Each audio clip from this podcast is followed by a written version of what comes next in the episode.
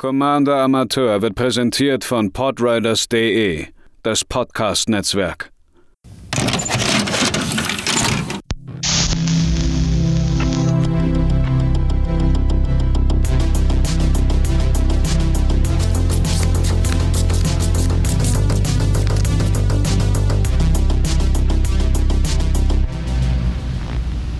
Herzlich willkommen, liebe Planeswalker, bei einer weiteren Ausgabe des Commander Amateur Podcasts.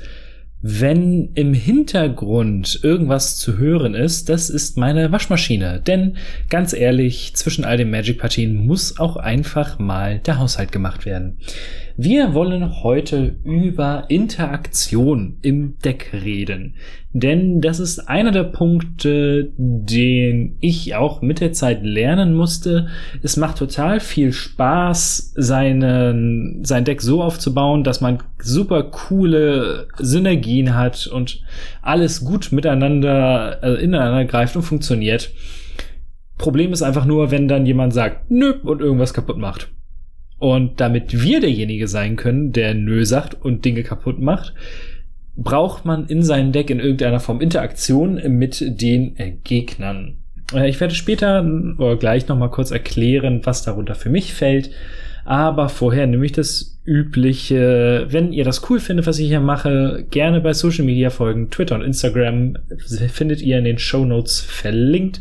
Ich freue mich über jedwedes Feedback. Das macht, ist immer schön. Und wenn ihr irgendwelche Vorschläge habt für entweder äh, Budgetdecks, die äh, ich mal brauen soll, oder für die Amateurbrauerei, sprich so ein erstes, ähm, ja, bei neu, vor allem bei neuen Commandern so ein erstes, in welche Richtung könnte man das Ganze nehmen? Schreibt mir gerne, ähm, die Drist de Orden Folge war zum Beispiel ein Vorschlag von einem der Hörer. Vielen Dank dafür. Ich habe jetzt schon so ein bisschen erläutert, warum Interaktion wichtig ist. Es geht letzten Endes darum, dass man entweder seinen eigenen Spielplan schützt oder den der Gegner ein wenig, ja, äh, einen Stein zwischen die Speichen schmeißt. Nee, nicht ganz. Irgendwie so geht das Sprichwort. Äh, ich bin nicht ganz so fit, aber wird schon. Uh, wir hatten vor kurzem in unserer Spielgruppe ein Spiel, uh, bei dem der eine ein neues Enchantresses Deck gebaut hat und innerhalb von drei Zügen, glaub ich, 16 Mana auf dem Feld hatte, was uh, wenig verwunderlich dazu geführt hat, dass er das Ding gewonnen hat. Und da hat man halt gemerkt, okay, wir die drei anderen hatten jetzt kein Enchantment Removal zur Hand und dementsprechend schnell ist das Ganze eskaliert. Dementsprechend ist es immer besser, wenn man möglichst einen Plan hat, um die Gegner daran zu hindern, komplett steil zu gehen. Und für mich fallen da alle möglichen Sachen runter. Ich werde das Ganze so aufbauen, dass wir die Farben einmal durchgehen, die äh, Monofarben. Denn vielleicht äh, hat ein oder das andere mitbekommen. Natürlich gibt es auch äh, ja Multicolored-Karten. Da funktioniert das Ganze schon ein bisschen anders, aber meistens kann man sich das als eine gute Mischung zwischen den Sachen ja, ausmalen, die die Monofarben ausmachen. Ja. Das war ein merkwürdiger Satz. es gibt so ein paar kleinere Faustregeln. Ähm, erstens, Instants, also Spontanzauber, sind immer besser als Hexereien. Ganz einfach, weil es die Spieler, also euch als Spieler ermöglicht, ähm, besser auf Dinge zu reagieren. Wenn ihr jetzt ein ganz normales Zerstören der Kreatur als Sorcery habt, dann könnt ihr das zwar einsetzen, aber ihr könntet, wenn es ein Spontanzauber ist, auch einfach warten, bis diese Kreatur euch wirklich gefährlich wird oder bis ihr irgendwie die Möglichkeit habt, mit euren Gegnern zu verhandeln, so, ey, ich könnte das loswerden, na, wie sieht's aus? Dann ist es ein großer, großer Teil des Deckes und ich hatte ja in Teil der Mana-Kurve auch schon drüber geredet. Je günstiger die Interaktion ist, desto besser ist es meistens hat man für die gleichen Effekte, wenn sie dann günstiger sind als andere Karten der gleichen Kategorie, irgendeinen kleinen Drawback, Der wird allerdings dadurch minimiert oder eigentlich ja fast obsolet gemacht, dass wir in einem Multiplayer-Spiel sind und da solche Effekte, solche, der Gegner kriegt irgendeine Kleinigkeit einfach komplett egal sind. Dann lass uns doch mal in die Farben gehen. Und ich würde sagen, wir fangen einfach mit dem an, was eigentlich am besten für seine Removal Spells bekannt ist. Das ist nämlich Schwarz. Schwarz ist, wie gesagt, äh, die Farbe, wenn es darum geht, Kreaturen zu töten. Der Klassiker ist Mörder, ein farblos, schwarz-schwarz, zerstöre eine Kreatur deiner Wahl. So. Äh, es gibt inzwischen eine ganze, ganze Menge an Karten, die das Ganze irgendwie so ein bisschen, ja, äh, abwandeln. Go for the Throat ist zum Beispiel ein Spontanzauber für ein farblos, ein schwarzes und zerstört eine Nicht-Artefakt-Kreatur. Äh, Bloodchief Thirst ist ein schwarzes, zerstört eine Kreatur, wenn sie, ich glaube, Mana-Kosten zwei oder weniger hat. Man kann sie aber auch kicken, dann kostet es insgesamt vier und dann zerstört es irgendwas. Und da hat man wirklich einen großen Anteil an Auswahl, um mit den gegnerischen Kreaturen klarzukommen. Was Schwarz hingegen nicht so richtig gut kann, ist äh, Artefakte zerstören und Enchantments. Äh, es gibt jetzt seit Zendika Rising gibt es das Feed the Swarm, das ist ein farblos, ein schwarzes, ein Sorcery leider, ähm, zerstörende Kreatur oder ein Enchantment und man verliert so viel Leben, wie Mana-Kosten das hatte. Das ist nicht ohne Grund sehr schnell zu einem Staple geworden, einfach weil diese Flexibilität äh, ein, ja, sehr viel wert ist. Und das ist auch eine andere Sache, die hatte ich bei den Faustringen vergessen. Es ist immer gut, wenn eure Removal Spells oder eure Interaktion mehr als eine Sache treffen. Deswegen ist Murder auch so ein, ja, in, äh, in Commander ist es okayisch, aber wird ganz häufig durch günstigere und eben, wie gesagt, ja, ähm, flexi flexiblere Möglichkeiten, dummes Wort, äh, einfach, ja, ersetzt. Dann äh, reden wir mal über Rot. Rote Interaktionen sind meistens entweder äh, chaotisch, Sprichwort Chaos Warp, äh, ein Staple, zwei farblos, ein rotes, ein Instant und ein, äh, ein Inst, ein äh, Permanent wird zurück ins Deck geschaffelt von irgendeinem Spieler und der deckt dann die oberste Karte auf und die kommt dann ins Spiel. Ist ein guter Removal-Spell, kann allerdings auch dazu führen, dass man auf einmal ein größeres Problem da liegen hat. Ist dann allerdings meistens nicht der Fall. Häufig ist es auch vielleicht einfach nur ein Land oder es ist ein Zauberspruch, der dann oben liegen bleibt wenn Rot mit irgendetwas interagiert, ist es meist äh, Damage-based. Blasphemous Act ist der, der berühmteste Board-Wipe, der 13 Schaden auf alle Kreaturen macht. Oder Chain Reaction. Dementsprechend ist es schwierig, ähm, ja, Single-Target Creature Removal zu spielen. So Karten wie Shock oder sowas sind in 1 gegen 1 einfach gut, weil die zwei Schaden sind relevant und damit kann man auch schnellere Kreaturen schnell loswerden. Im Commander-Spiel kommt man damit einfach nicht weit. Was Rot hingegen sehr gut kann, ist gegen Artefakte zu schießen. Äh, Karten wie Abrade oder bei Force sind einfach 1A Artefakt Removal Spells und um mit den Gegnern zu interagieren, hat Rot auch diverse Landzerstörungseffekte ist natürlich eine Sache, die in Commander, gerade wenn es um Massen Land Destruction geht, nicht so gerne gesehen wird. Muss man wissen, wie man damit vorgeht. Dann reden wir über Grün.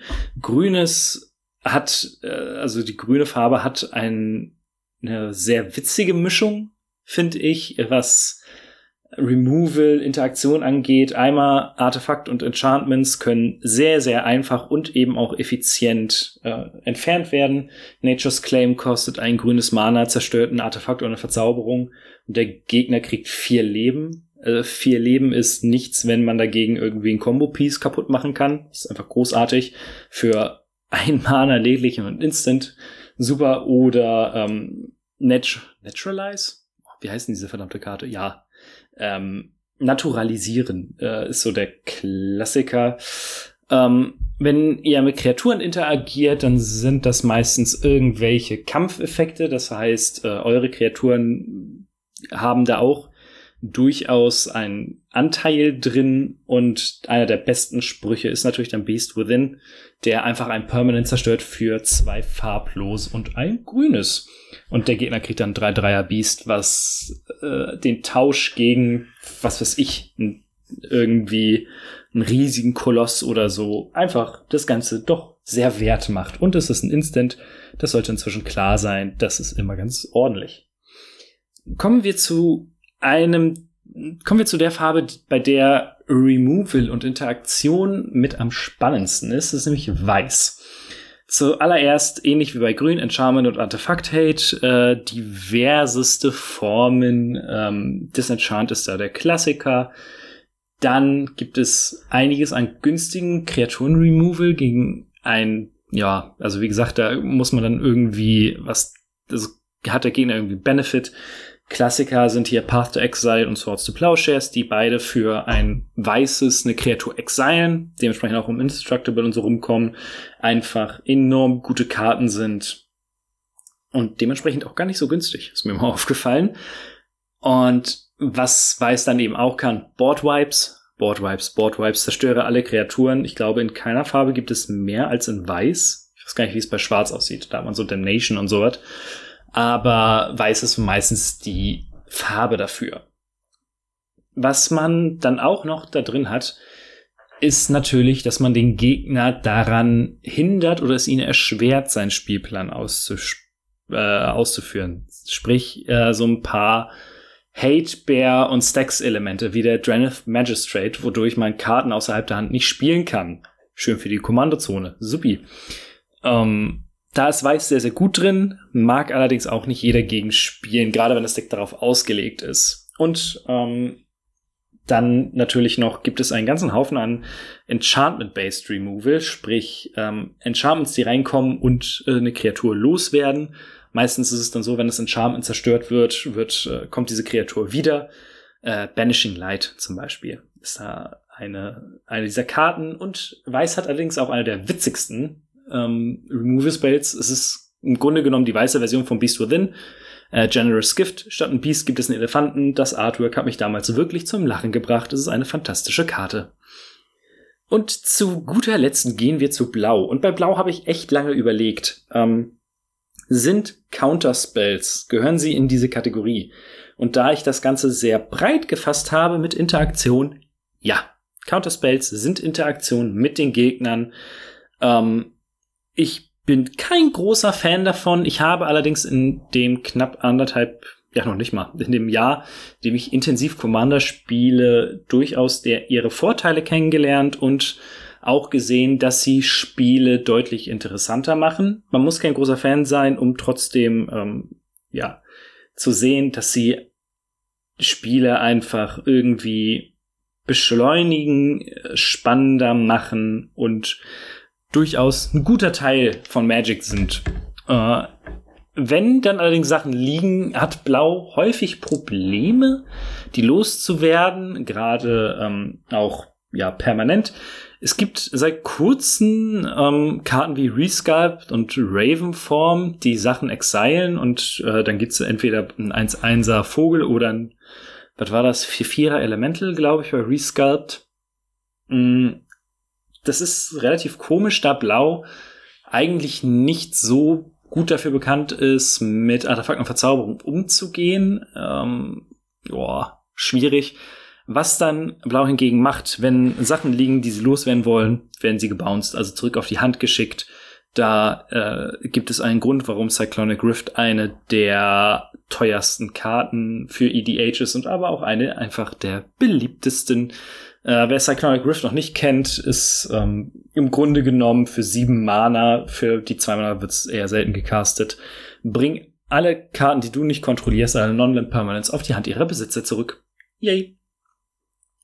Das war ein äh, kurzer Einblick in die Interaktionsmöglichkeiten der verschiedenen Farben. Ich hoffe, es hat euch gefallen. Wenn ihr noch irgendwas wissen wollt, Schreibt mir einfach und Anmerkungen natürlich wie immer gerne an mich und wir hören uns beim nächsten Mal wieder. Tschö. Ende mit Schrecken. Der Podcast über urbane Legenden und Creepypastas. Wir gehen unheimlichen Volksmärchen und grauenvollen Netzgeschichten auf den Grund, beleuchten ihre Ursprünge und ergründen, was an dem Spuk dran ist. Also, zündet eine Kerze an und zieht euch die Bettdecke über den Kopf. Ende mit Schrecken hört ihr als Teil des Podriders Netzwerks direkt über podriders.de sowie Spotify, iTunes und überall, wo ihr Podcasts hört.